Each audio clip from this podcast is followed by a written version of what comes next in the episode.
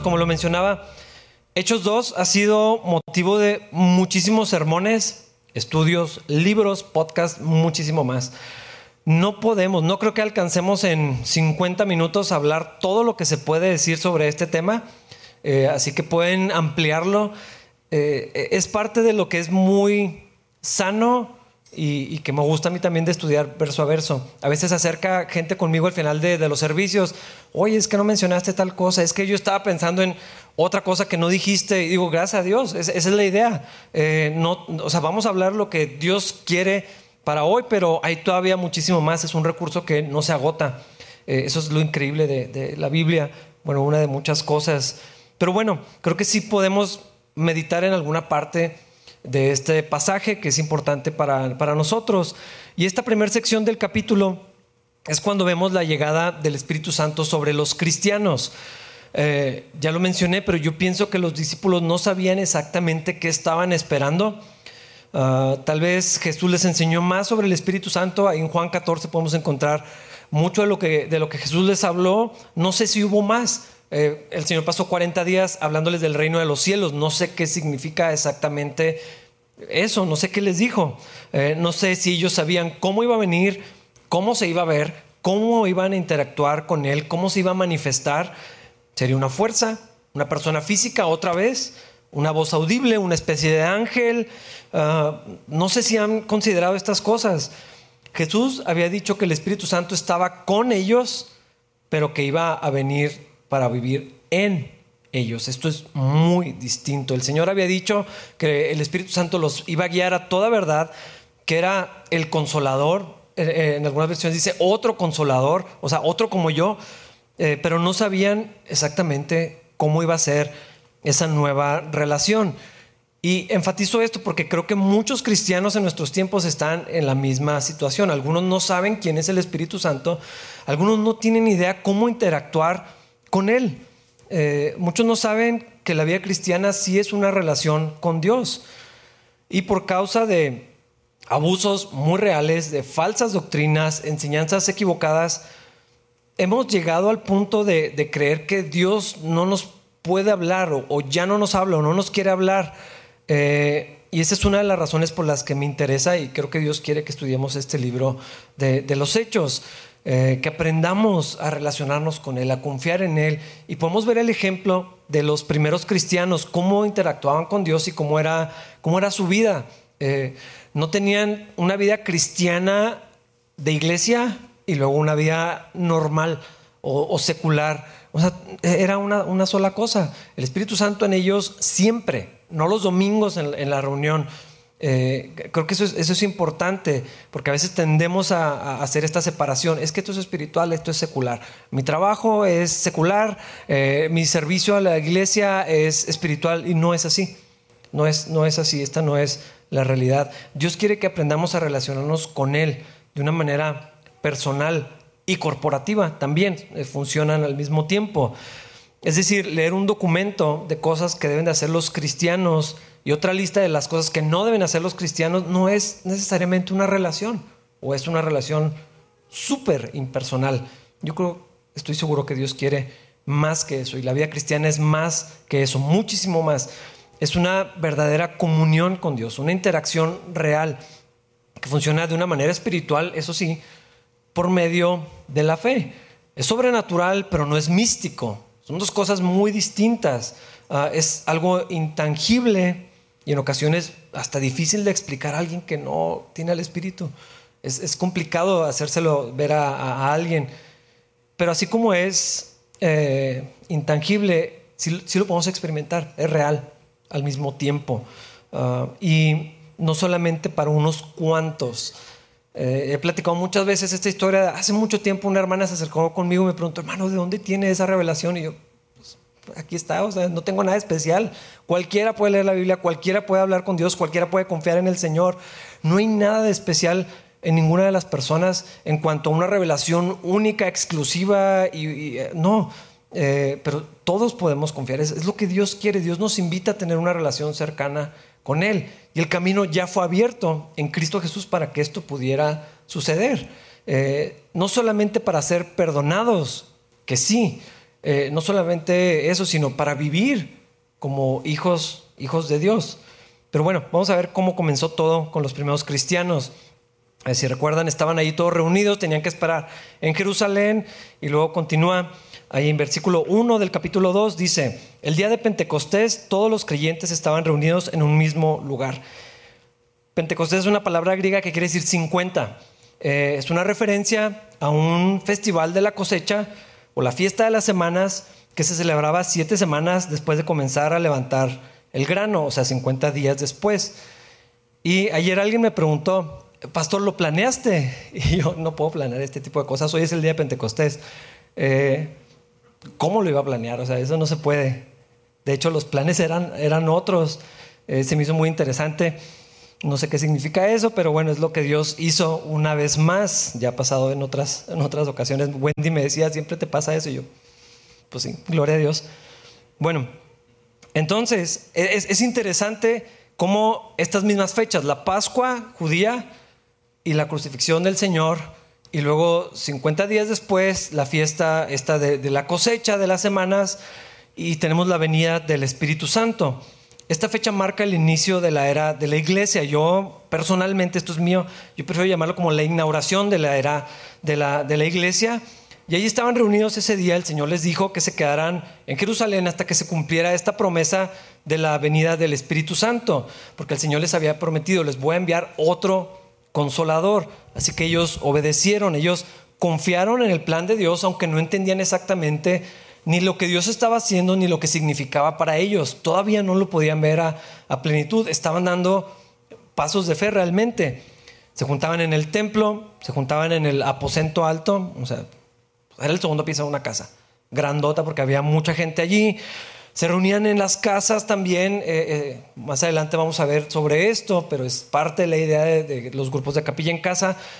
Muy frecuentemente se reunían a orar, buscaban a Dios juntos y entonces ese día de la fiesta de Pentecostés, eh, por causa de la fiesta, había personas de fuera de Jerusalén, de fuera de Israel, de muchos países habían viajado a, Jerusalén para celebrar esta fiesta. Entonces había mucho movimiento en la ciudad, gente eh, vendiendo cosas, comercio, gente visitando, los, bueno, no eran hoteles, las posadas estaban llenas, visitas, todo esto, mucho alboroto en la ciudad. Y ahí estaban todos los creyentes, todos reunidos, y pasó algo maravilloso. Versículo 2. De repente se oyó un ruido desde el cielo, parecido al estruendo de un viento fuerte e impetuoso que llenó la casa donde todos estaban sentados. Quiero que se imaginen ese momento, porque estaban ahí en la reunión, estaban sentados así como están ustedes ahorita, y de pronto este sonido comenzó a, a, percibirse cada vez más fuerte, cada vez más cerca. Y dice que era como cuando el, el, el viento llega de una manera muy violenta. Mm, yo no sé quién ha estado en una tormenta o en un huracán, yo no. Eh, o sea, lo, pero conocemos los aires de Chihuahua, extraños que llegan atípicos los de las últimas semanas. No sé si, si supieron, me di cuenta que mucha gente no supo. Donde estaba capilla anterior, eh, se cayeron así todos los anuncios posibles por ahí, espectaculares, aplastando autos. El anuncio que estaba justo arriba de, del, escenario en capilla se cayó, entonces estamos seguros que Dios nos salvó, de, eso, porque nosotros lo hubiéramos tenido que pagar.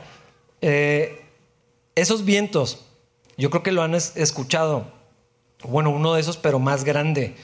Uh, y esa vez, o sea, lo oyes, puedes escuchar que algo está pasando y, es un sonido que reconoces, estruendoso, eh, violento, o sea, te das cuenta cuando, cuando algo está sucediendo.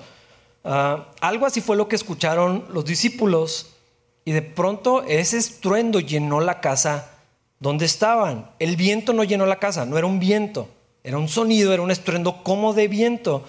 No se les metió un torbellino. Era un sonido fuerte como el viento que llegó y empezó a sacudir todo.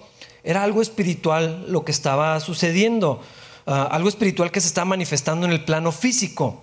Y obviamente tuvo que haber sido una sorpresa. Probablemente mucho más que eso. Eh, yo no sé si tenían miedo, si estaban asustados. Uh, probablemente sí, un asombro y un temor reverente probablemente en, en todos los, los creyentes, pero eso no fue todo. Versículo 3. Luego, algo parecido a unas llamas o lenguas de fuego aparecieron y se posaron sobre cada uno de ellos. ¿Cómo se veía esto que se manifestó? Esta es la descripción más cercana, pero no sabemos exactamente. No era fuego, era algo parecido. O sea, no sé a cuántos de aquí les gusta el fuego, algunos sí, ah, tal vez tenemos problemas con eso. Es algo, no sé, es fascinante ver cómo, cómo funciona el fuego y, puedes quedarte viendo así la fogata por horas. Ah, bueno, algo como eso estaba descendiendo sobre todos los, los creyentes. Este tuvo, tuvo, que haber sido algo muy impresionante lo que vivieron los, los cristianos. Primero este sonido tan estruendoso y luego esta visión o esta manifestación de estas como llamas de fuego que estaban descendiendo, una cosa visible que probablemente no se podía tocar, iba bajando poco a poco hasta que se dice que se posó, o sea, se fue colocando sobre cada uno de ellos. Ah, estos dos elementos el viento y, el fuego son bastante representativos. No sabemos exactamente ah, lo que significa, pero podemos tener alguna idea. Aunque lo, que experimentaron no era viento, pero el sonido era como el del viento. Pero bueno, esta, la, presencia de viento sí resuena en el Antiguo Testamento y el fuego también. Encontramos estos elementos muchas veces en las Escrituras y siempre como una manifestación de la soberanía de Dios y del poder de Dios y de la misma presencia de Dios. Eh, también esta idea de que Dios sopla aliento de vida, o sea, el, viento y el espíritu, ah, hay, una relación en, esto. Eh, Adán, el primer hombre, pues recibió el, aliento de vida física y el segundo Adán, que es Jesús, bueno, trae el aliento de vida espiritual. Ah, la idea de la vida espiritual como generada por el Espíritu Santo, yo creo que, sí está implícita en, esta manifestación el día de, Pentecostés. Y por otro lado tenemos el fuego, que muchas veces también relacionado en, las escrituras con la presencia de Dios, con la santidad de Dios, este concepto de, que el Espíritu de Dios purifica, que trae purificación, que ah, puede percibirse también en esto que está sucediendo el día de Pentecostés. Ah, no, no, sé exactamente, no, no quiero exagerar con los símbolos, con lo que representa, pero, pero creo que sí es algo que podemos encontrar que resuena en el Antiguo Testamento siempre con la presencia de Dios visible. Ah, cuando el Señor se manifestó en el, monte, o sea, dice que subía humo como un horno y había llamas de fuego y todo esto, la columna de fuego, en la presencia de Dios, en el lugar santísimo, todo esto bueno, yo, yo, creo que sí es obvio que Dios estaba manifestando de una manera sobrenatural, espiritual, pero, pero que se podía percibir en el plano físico. O sea, estas cosas las vieron. Esto que estaba descendiendo sobre ellos como llamas de fuego, lo que estaba sucediendo era el Espíritu Santo siendo derramado sobre los cristianos. Esa promesa que Dios había hecho se estaba cumpliendo ahora. Una vez más, Dios dijo lo que había anunciado que, iba a ser en el tiempo correcto.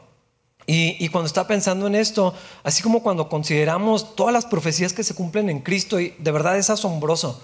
O sea, ¿cuántos años antes, eh, eh, escrito por diferentes personas? No hay manera que esto se pueda manipular, no hay manera que esto se pueda crear para, armar el escenario y entonces fingir como que se está... No, es, es, demasiada la, probabilidad de que esto suceda por sí mismo.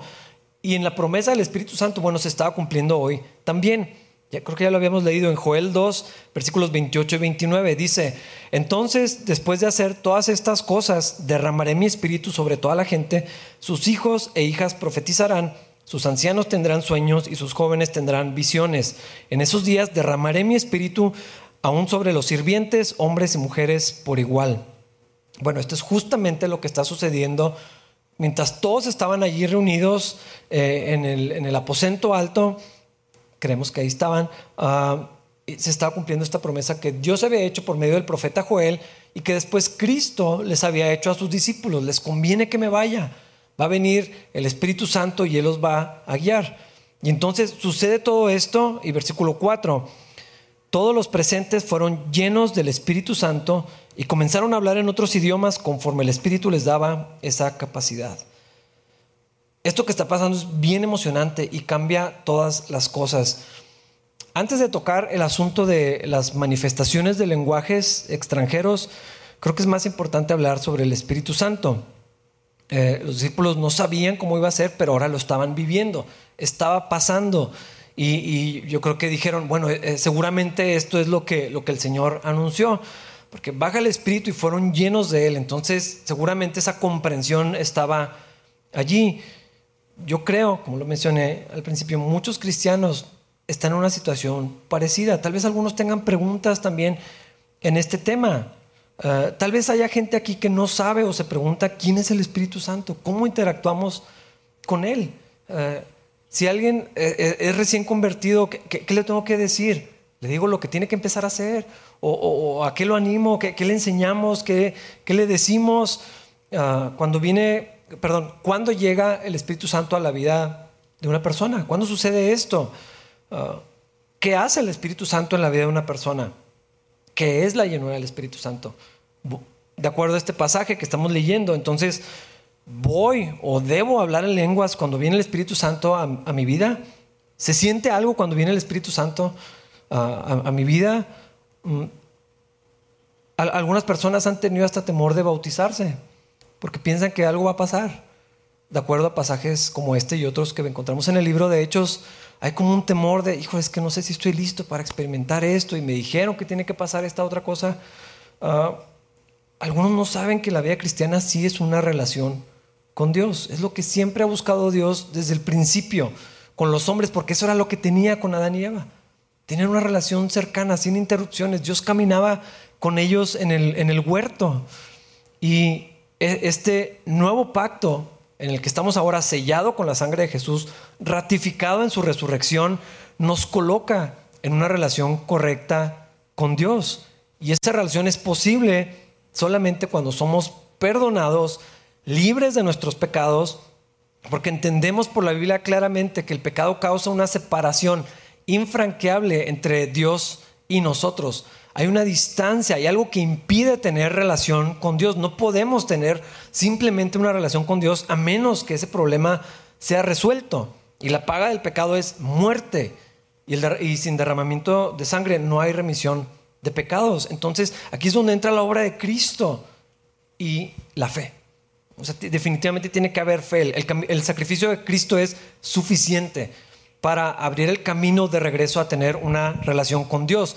Pero si no hay fe en Cristo, en lo que el Señor hizo, en lo que Dios dice, pues no podemos tener una relación con Dios. Es imposible tener una relación con Dios. Podríamos hacer todas las cosas correctas.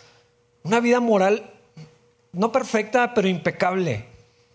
Una buena vida, una, una, buena persona. Ese es el problema con, ah, con mucha gente que dice, pues que no soy mala persona. Es que no importa si eres buena persona. Es que no, no he pecado tanto. Indiferente. Irrelevante totalmente. Lo que Dios busca es darnos otra vida, otro corazón, una comunión con Él. Ser transformados, convertirnos de lo que éramos a, a ser hijos de Dios, pero tiene que haber fe. Hermanos, darle a la gente toda la moralidad y que la vivan y toda la vida he estado en la iglesia cristiana, siempre me he portado bien, nunca le he faltado al Señor. Eso no te lleva al cielo. Una relación con Dios por medio de la fe, sí. Tengo que creer que Jesús es el Hijo de Dios. Tengo que creer en el sacrificio de Cristo como suficiente para, para ponerme en una relación correcta con Dios. No importa si me he portado bien toda mi vida. No importa si mi reputación es buena. Si toda la gente piensa que qué buen muchachito, qué bonita muchachita, este, tan bien portada, eso no lleva el cielo a, nadie. Pero poner mi confianza en Cristo y en su obra, ¿sí?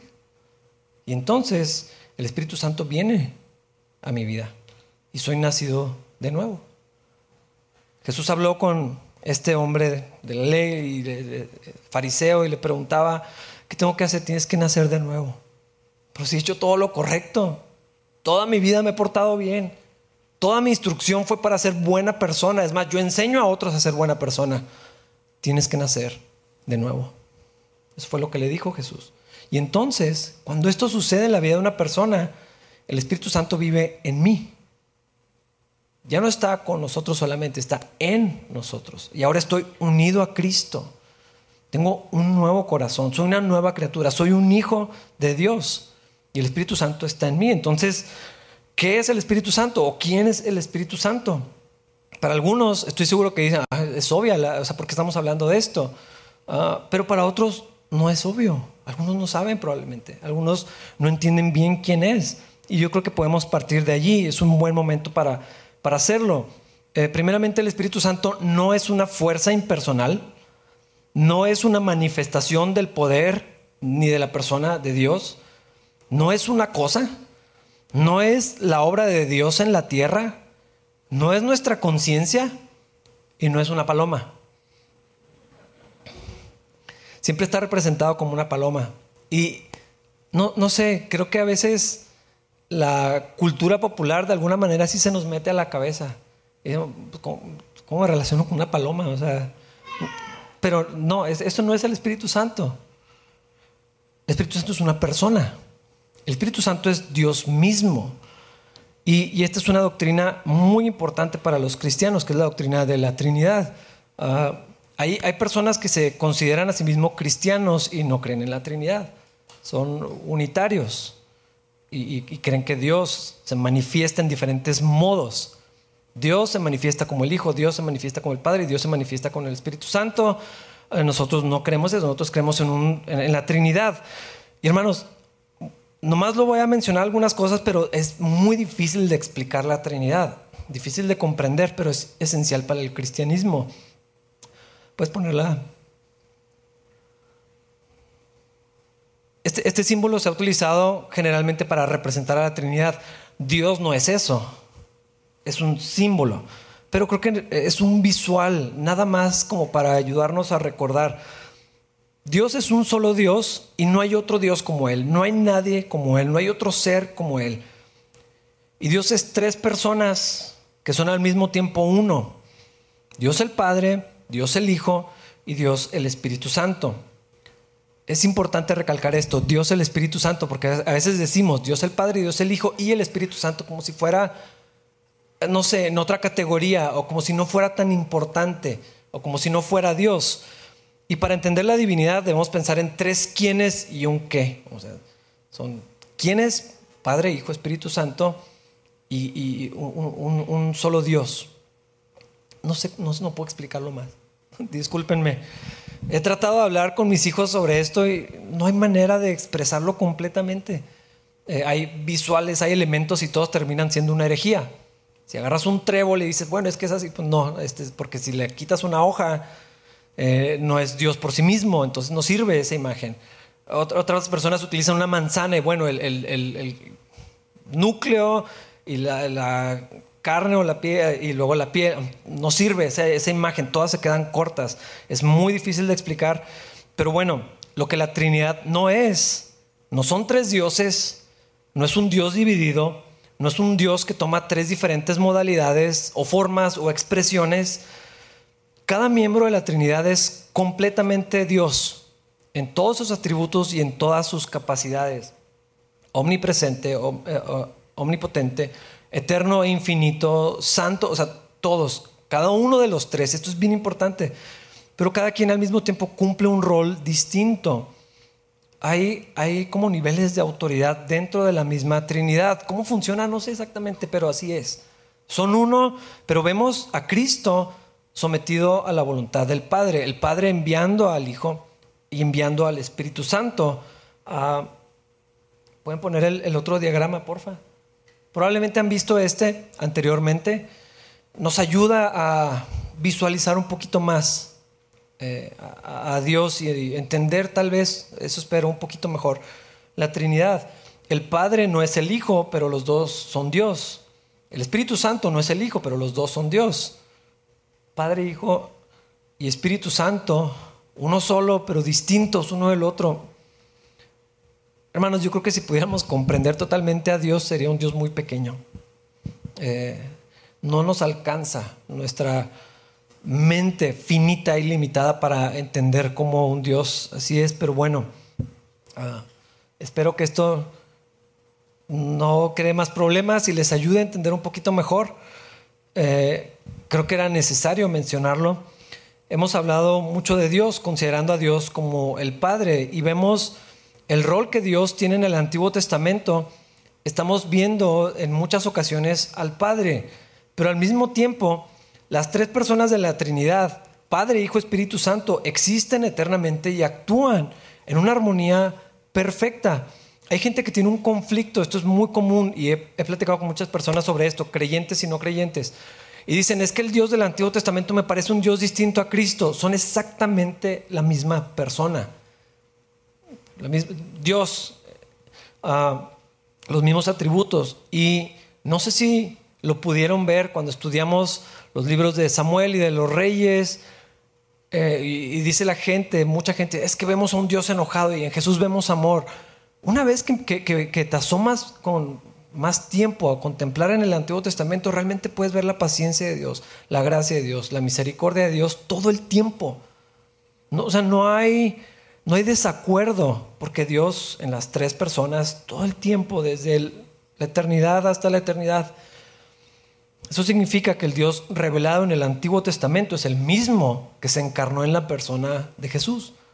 De hecho, Jesús lo hace visible un Dios que no era posible ver. Entonces, las palabras de Dios, las acciones de Dios registradas en el Antiguo Testamento es el mismo Dios que después de asumir una naturaleza humana, predicó el sermón del monte. El Hijo y el Espíritu Santo estaban presentes y activos, sí los vemos operar, sí, sí se mencionan en el Antiguo Testamento, pero no se habían manifestado de la manera que lo vemos en el Nuevo. O sea, la encarnación de Cristo es un evento único, milagroso, especial. Y la venida del Espíritu Santo también es algo especial lo que está sucediendo aquí. En Cristo Dios se hace físico, visible, tangible, la encarnación. Pero ahora tenemos la venida del Espíritu Santo cumpliendo otro rol diferente eh, que no habíamos visto tener antes eh, de esta manera.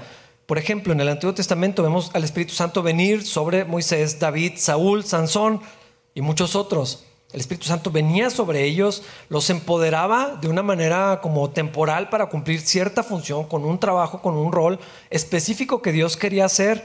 El Espíritu Santo estaba sobre ellos, pero no estaba en ellos. Esto es algo que está sucediendo ahora. Los discípulos habían convivido con Cristo, es el mismo Espíritu, pero ahora estaba viniendo sobre ellos y fueron llenos del Espíritu, del Espíritu Santo. Lo mismo para todos los que creemos en Jesús. Hermanos, esto sí cambia las cosas. Eso sí debe cambiar mi manera de entender la vida cristiana. Porque ahora el Espíritu Santo vive en mí. No está echándome porras desde fuera. No está diciendo que le eche más ganas, que me porte mejor. Está dentro de mí. Eso es bien distinto y no lo puedo entender, pero este es el milagro de la iglesia. Este era un misterio que estaba guardado, que estaba escondido hasta que se fuera a revelar y ahora estaba sucediendo. Esta promesa de Dios envió al Hijo a rescatarnos y luego ponernos en una relación correcta con Dios, pero después envía al Espíritu Santo para habilitarnos para vivir esa relación con Dios.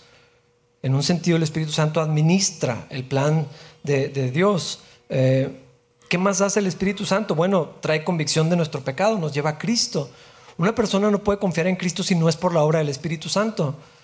Y creo que a veces esto se ve de una manera que otras personas podemos percibirlo. Yo me acuerdo de alguien que está aquí en este lugar, no voy a decir quién es, pero trabajaba con él. Y me decía, es que Dios ya me trae. Y yo lo vi. Parece que Dios lo trae así en la mira.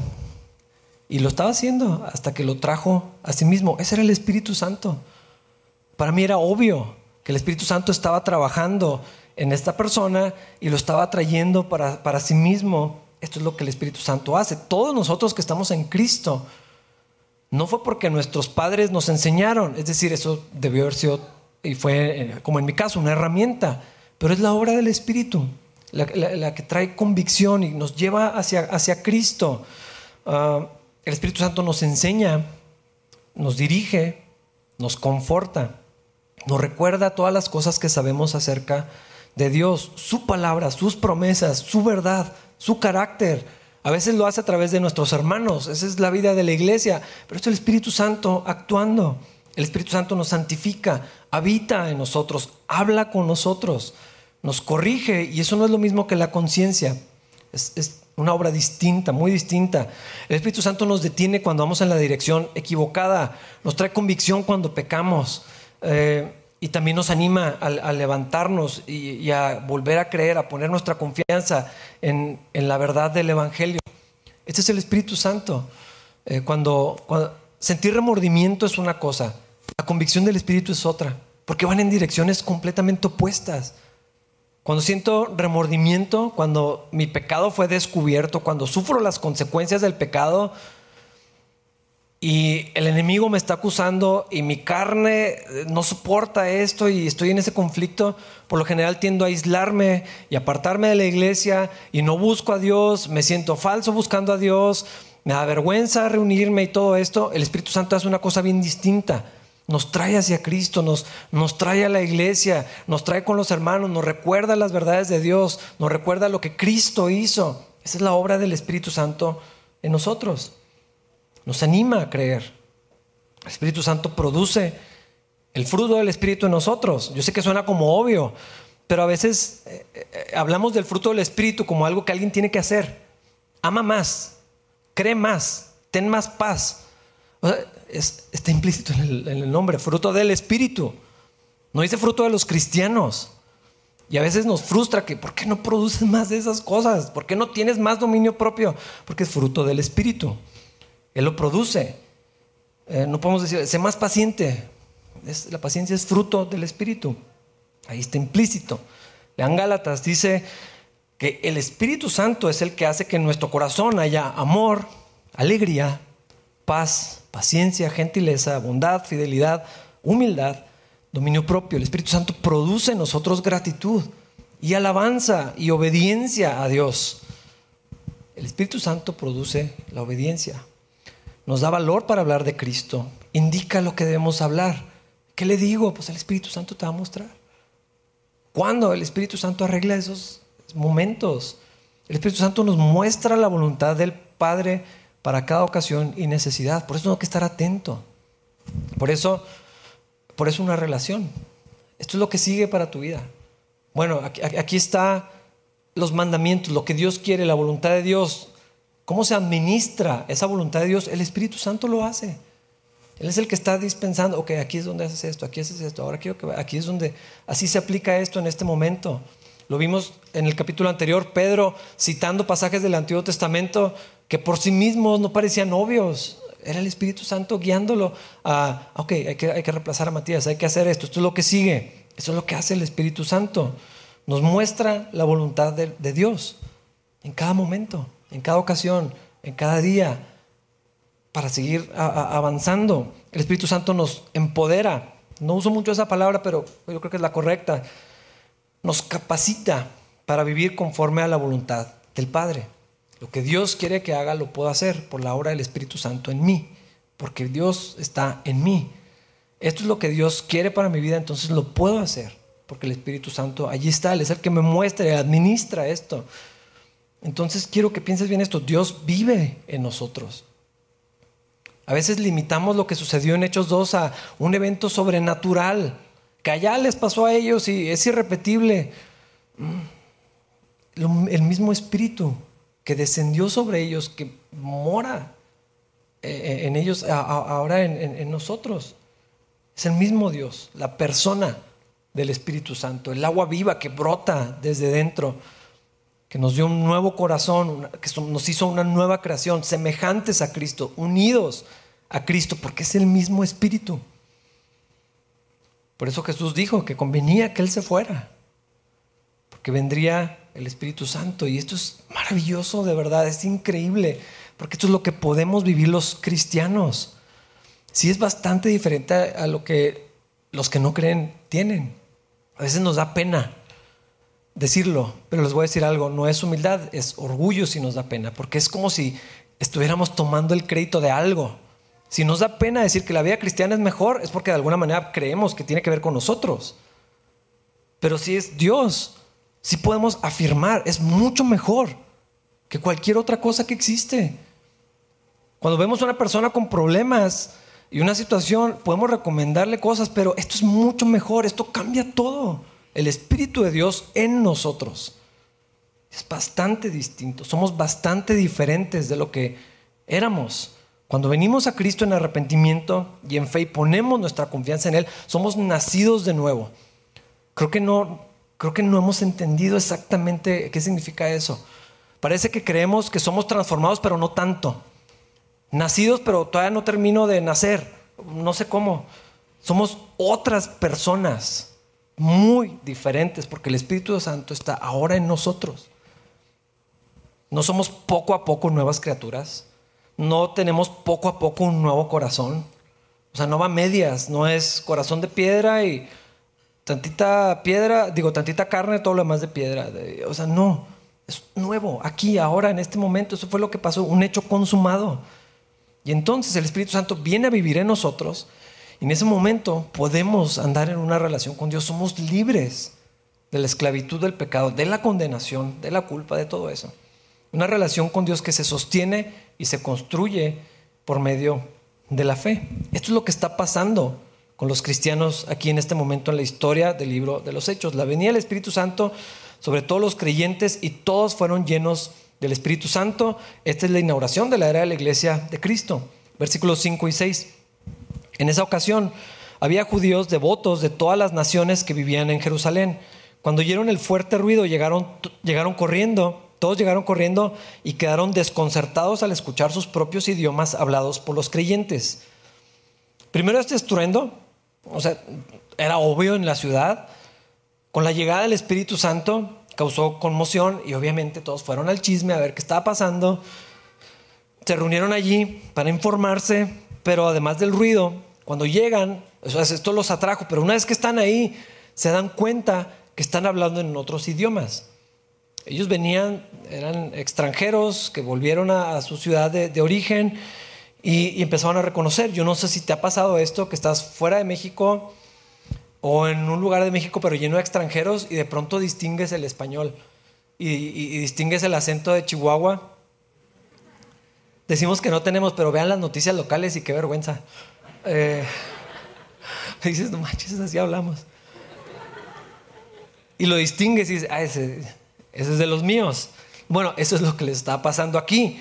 Eh, para nosotros siempre es como por lo general algo que te llena de alegría, así como que si estás fuera dices, eres mexicano o cuando menos latino. Ah, algo así les pasó, pero ellos no estaban llenos de alegría, estaban súper desconcertados porque están, porque están hablando nuestro idioma. O sea, primero este estruendo y luego llegamos y están, eh, no sé, o sea, que no son locales, o sea, ¿qué, ¿qué, es lo que estaba pasando? Y ahora no era un idioma, eran muchísimos. Versículo 7 al 12. Estaban totalmente asombrados. ¿Cómo puede ser? exclamaban. Todas estas personas son de Galilea y aún así las oímos hablar en nuestra lengua materna. Aquí estamos nosotros, partos, medos, elamitas, gente de Mesopotamia, Judea, Capadocia, Ponto, de la provincia de Asia, de Frigia, Panfilia, Egipto y de las áreas de Libia alrededor de Sirene, visitantes de Roma, tanto judíos como convertidos al judaísmo, cretenses y árabes. No serán de bastante lejos muchos y todos oímos a esta gente hablar en nuestro propio idioma acerca de las cosas maravillosas que Dios ha hecho. Quedaron allí maravillados y perplejos. ¿Qué querrá decir esto? Se preguntaban unos a otros. Hermanos, hay mucho que sacar de esta sección, no lo vamos a hacer. Les puedo referir a otros documentos que ya están ahí. Y aquí la iglesia se divide en diferentes eh, maneras de abordar este texto. Algunos afirman que esto confirma que el don de lenguas es una manifestación que tiene que suceder cuando un cristiano es nacido de nuevo y viene el Espíritu Santo a su vida. Por lo tanto, para algunos, esta es la prueba irrefutable de la salvación. Tienes que hablar en lenguas. Nosotros no creemos eso. Otros afirman este pasaje en contexto de otros, de otros ah, para decir que este don de lenguas eh, que el don de lenguas es hablar en un idioma que ya existe, que alguien te puede entender, que Dios te capacita temporal o permanentemente para que alguien pueda entenderlo y por lo tanto dones como este ya se terminaron y solo tenían un propósito en la vida de los apóstoles y si existieran se verían así en otro idioma que ya existe. tampoco es lo que creemos en capilla, no nos vamos a meter en esos problemas ahorita, tienen libertad para, creer diferentes cosas en esto y podríamos platicarlo, me invitan a un café y nos juntamos. Lo que yo pienso, eh, yo creo que en este momento el punto no son las lenguas, creo que que es importante eh, estudiarlo, es interesante hacerlo, pero creo que no es el punto más importante. Hablar de las manifestaciones del espíritu, hay, muchos más, entonces hablar nada más de las lenguas, no sé, no me parece tan provechoso. Lo que yo pienso eh, es otra perspectiva, la mía. Bueno, no es mía, yo no la desarrollé, pero es lo que creo. Creo que Dios está haciendo una declaración aquí, algo una declaración teológica muy profunda. Eh, que Dios está reclamando a las naciones para sí mismo. Está anunciando la restauración de todas las cosas en Cristo. La, unión de toda la creación eh, en Cristo. el, reino de los cielos ya se había acercado en Cristo y la iglesia tiene la misión de llevar, de extender el reino de Dios, de vivir como ciudadanos del reino en el mundo, ah, de llevar la gloria de Dios a las naciones que ese ha, sido el plan de Dios desde el principio, o sea, todo el mundo para Él. Dios había formado, este es un tema, es un tema muy extenso, este, profundo. Si nos vamos a Génesis, Dios había formado su pueblo. Yo creo que eso está implícito, que el mundo conocido ya no era. Su, su pueblo estaba como desheredado, esa es la época de Babel.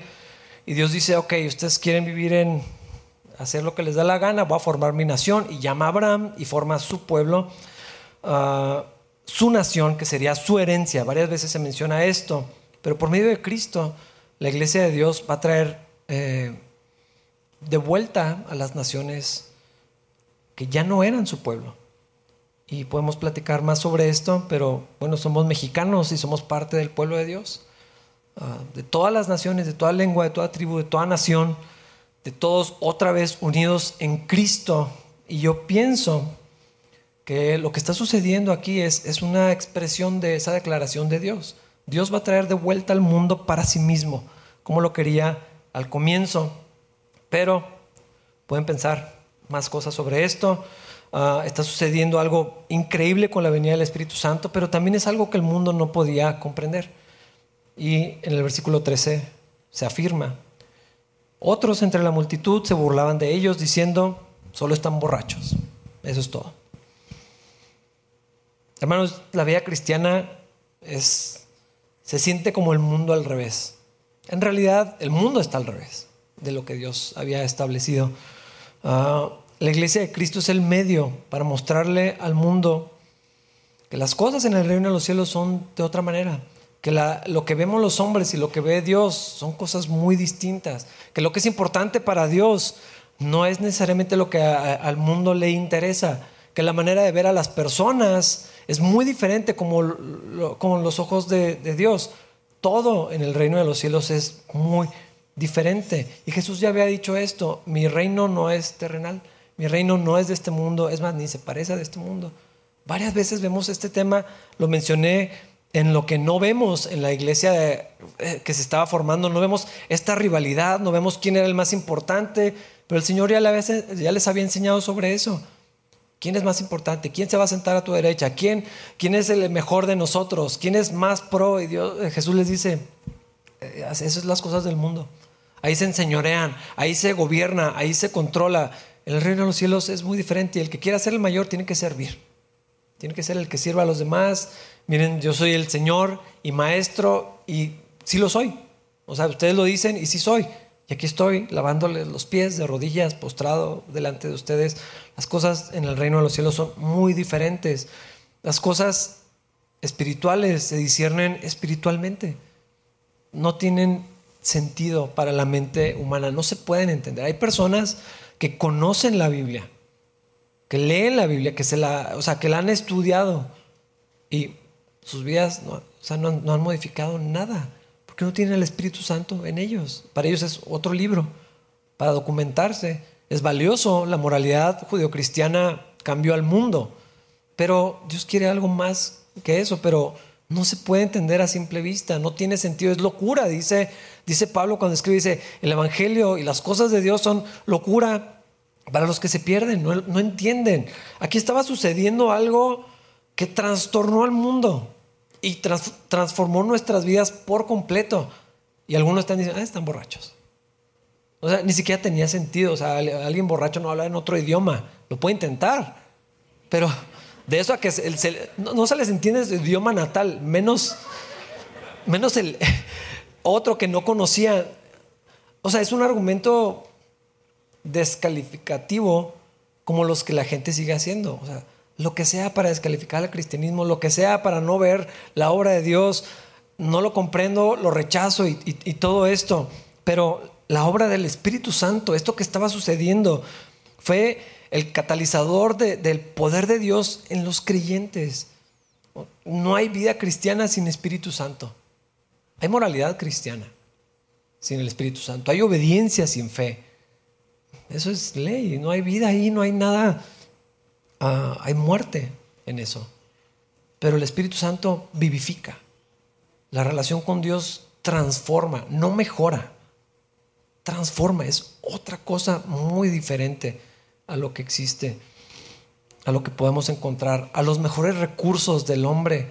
La obra del Espíritu Santo es muchísimo mejor, de raíz, completamente y para siempre. Esto era lo que estaba sucediendo en la iglesia de los hechos. El Espíritu Santo vino sobre ellos y ya no volvieron a ser los mismos. Imposible.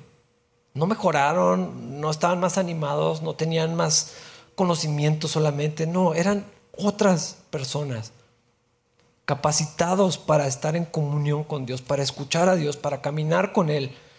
Y aún todavía vamos a ver un montón de milagros y otras cosas que sucedieron, ah, que son parte de la, de la narrativa de Hechos, no creo que sea lo más importante, pero vamos a verlos caminar con Dios, atravesar el sufrimiento con Dios, confiados en el Señor, ser echados fuera de sus casas, de sus ciudades, de su país, ver a sus familiares morir, eh, sufrir la persecución, eh, quedarse sin nada literal y a veces escapar tal vez con su vida, confiados en Cristo, animados, llevando el mensaje es medio extraño, o sea, llevaban un mensaje que sabía que iba a meter en problemas a las otras personas.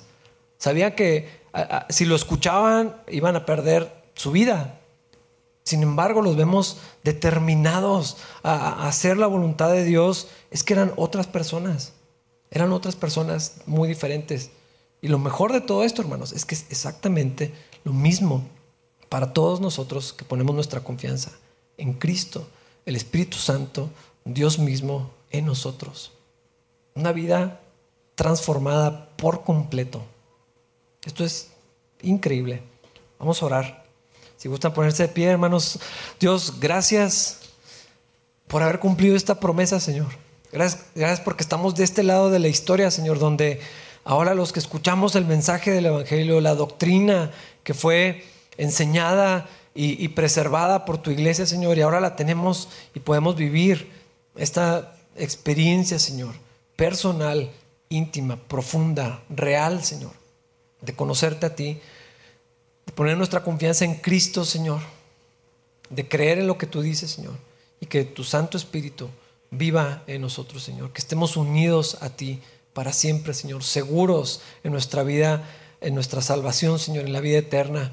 Dios, abre nuestros ojos para poder ver esto, Señor, que sucedió en aquella vez en la iglesia de los hechos, pero que sigue siendo una realidad para nosotros ahora mismo.